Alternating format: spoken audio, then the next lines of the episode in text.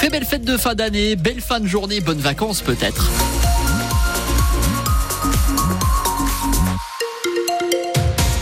17h, bonsoir Thomas Lavaux. Bonsoir Nicolas, bonsoir tout le monde. La météo de ce vendredi soir, Eh ce bien, début de vacances. Ouais, bah, ça va pas être terrible, terrible. hein. De la grisaille, de la pluie, du vent. On a des rafales à 70 km heure à peu près. Les températures restent douces, hein. 10 degrés en moyenne sur le département, 11 degrés attendus pour le réveillon de Noël.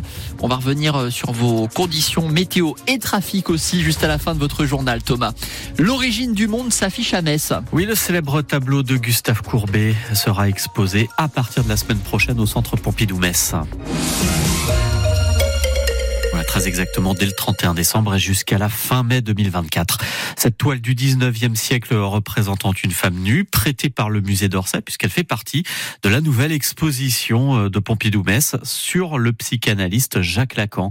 Il mettait en lien ses recherches avec de très nombreuses œuvres artistiques très connues et quelques-unes font partie euh, de l'expo, euh, nous dit la directrice du centre Pompidou-Metz, Chiara Parisi. Dans la collection Lacan, il y a l'origine du monde de Courbet. Courbet, l'origine du monde, il a appartenu à Lacan, donc il était un passionné de Caravage, était un passionné de Velasquez, mais des de belles-mères. À la même temps, il fréquentait aussi des artistes contemporains à lui. Donc, en effet, aujourd'hui, il y a une sorte de grande sous-main de l'art contemporain, de l'art moderne. Il est visiteur, donc il a traversé différentes époques, même des manuscrits aussi, des lettres, des correspondances, des œuvres comme des Dali, des Magritte, qui sont aujourd'hui un peu éparpillées dans le monde entier. Donc, il y a une sorte de grande exposition. C'est un monde, c'est un univers, c'est le monde de l'univers d'un un psychanalyste. Et on a traversé, c'est ça, on remonte, on remonte vraiment le passé, mais aussi on affronte en contemporanéité en présent. C'est très humoristique aussi. Et bon, c'est- il y a des jeux de mots, parce que donc il aimait beaucoup les mots, aimait, euh, les langages, voilà. Et donc il y a surtout les artistes contemporains, mais pas que. Il y a aussi des artistes plus modernes.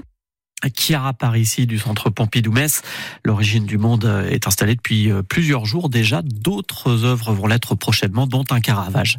Un jeune homme est mort dans un accident de la route euh, très tôt à Ernest Villers, c'est près de Puttelange-au-Lac. Vers 5 heures, ce trentenaire, au volant de sa voiture, a percuté un arbre. Ils n'appliqueront pas la loi immigration. 32 conseils départementaux menés par une majorité de gauche. C'est le cas de celui de Meurthe-et-Moselle. Ils refusent d'appliquer notamment le durcissement des conditions de versement de l'allocation personnalisée d'autonomie aux étrangers.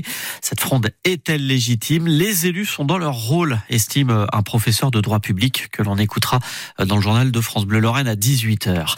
À peine nommée, déjà surveillée, Agnès Firmin Lebaudot, la ministre de la Santé par intérim, confirme faire l'objet d'enquêtes judiciaires sur de possibles cadeaux qu'elle aurait reçus en tant que pharmacienne.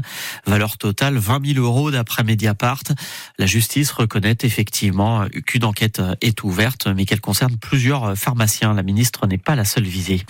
À Vatry, l'aéroport situé près de Reims, confinement décrété depuis hier soir. Un renseignement anonyme a signalé qu'un avion en escale technique en provenance de Dubaï à destination du Nicaragua transportait des passagers indiens susceptibles d'être victimes de traite d'êtres humains. 303 personnes en tout. Le parquet de Chalon en Champagne a requis l'immobilisation de l'appareil. Des vérifications d'identité sont en cours. Enfin, pour conclure, les derniers billets sont partis comme des petits ponts. Hein. C'est comme des petits pains, mais quand il s'agit d'un match de football, les 32, le 32e de finale de Coupe de France Thionville-Lusitanos Olympique de Marseille se jouera bien à guichet fermé.